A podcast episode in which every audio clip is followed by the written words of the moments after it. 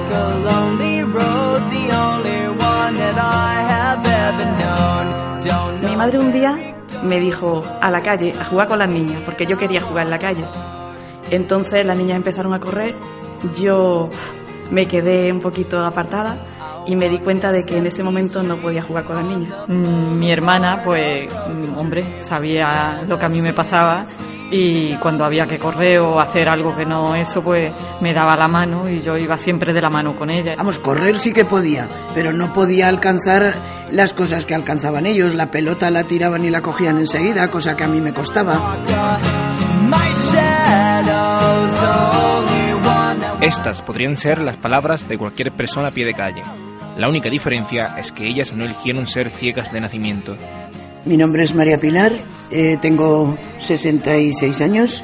Soy ciega de nacimiento, aunque tenía un pequeñísimo resto. Ahora mismo no tengo nada. Soy Antonio Ocaña Rodríguez, tengo 72 años y nací aquí en Sevilla. De la noche a la mañana, cuando me desperté por la mañana, ya no veía absolutamente nada. Yo me llamo Margarita, tengo 52 años y soy ciega de nacimiento. Mi nombre es Pedro Enrique Galván, tengo 26 años actualmente, perdí la vista hace aproximadamente 3 años, fui perdiendo el campo de visión a lo largo de mi vida y ya en noviembre de 2012 fue cuando perdí totalmente el resto, el pequeño resto de visión que me quedaba. Yo soy Toñi, eh, tengo 50 años y también soy ciega de nacimiento y me encantaría ver el amanecer, el anochecer, las estrellas. You are my sunshine, my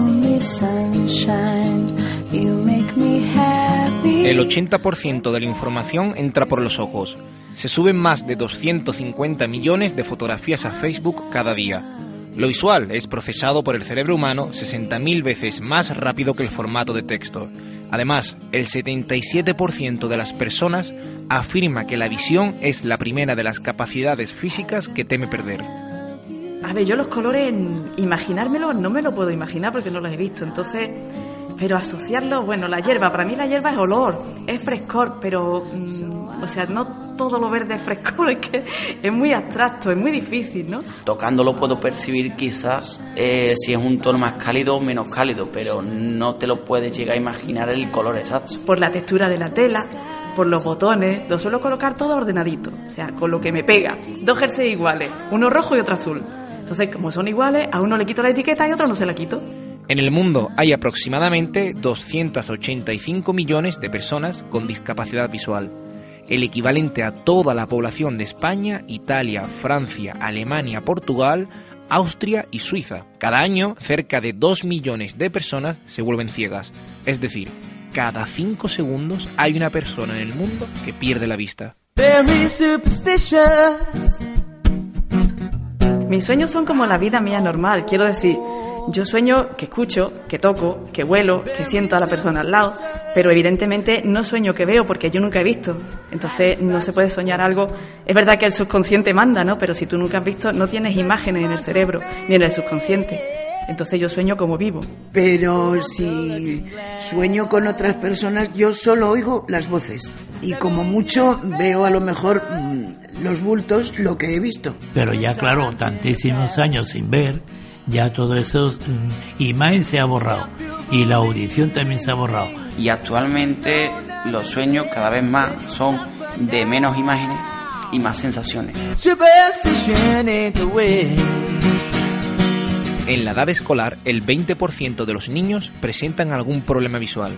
Y en los mayores de 45 años, donde predomina la presbicia o vista cansada, es casi el 100%. Además, 8 de cada 10 personas que padecen ceguera tienen más de 50 años. Para mí ya encontrar la zapatilla para levantarme tiene su mérito. ¿Por qué? Porque, hombre, normalmente las dejas siempre en el mismo sitio, pero a la que le des un poquito una patada, pues ya se te va del sitio y tienes que buscarla. Es constantemente superarte, ¿no? Desde, desde que te levantas hasta que te acuestas. Por ejemplo, en el supermercado eh, estoy buscando alguna, no sé, alguna lata de algo o algo y hay una mujer al lado y me que está buscando también algo y me dice, a ver hija, ¿me, me buscas esto que yo no veo bien? de estar esperando a mi madre que me venga a recoger y mi madre tiene X modelo de coche eh, y venga un coche exactamente el mismo modelo pare en el mismo sitio en el que yo estoy esperando a mi madre, pues yo cojo y sin preguntar ni nada, pues me monto, me pongo el cinturón y espero a que arranque. A la que veo que no arranca, le digo a la persona, "Va, nos vamos, ¿qué?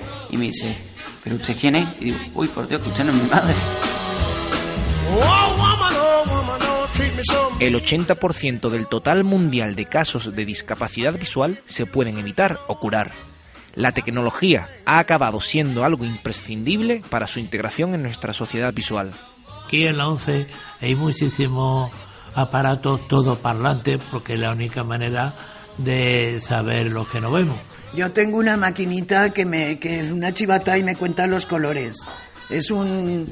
A ver, aquí tenemos pues eh, aparatos, tenemos básculas de baño, básculas de cocina, eh, lector de etiquetas, eh, otro que es colorino, detector de luces. O sea, cuando la gente dice, ¿cómo andas por la calle solo? Digo, tío, pues yo ando con los pies, no ando con los ojos, ¿sabes?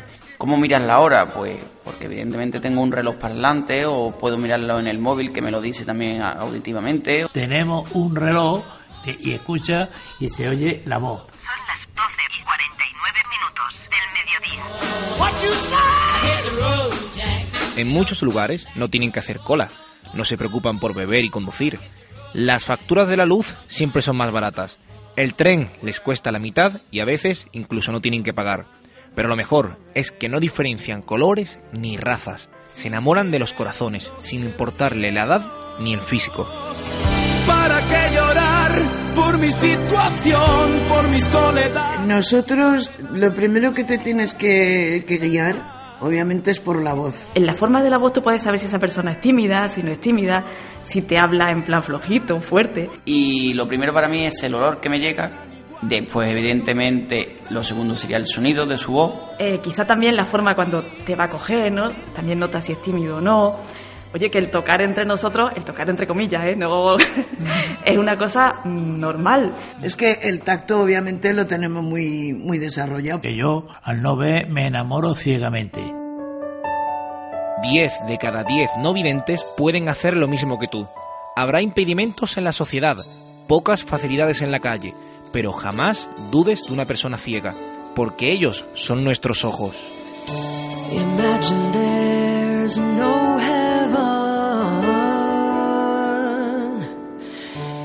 It's easy if you try.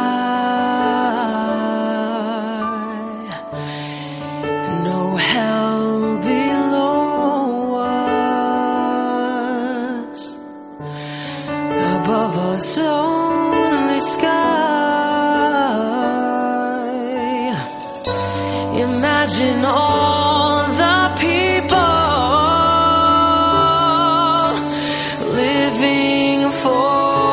today.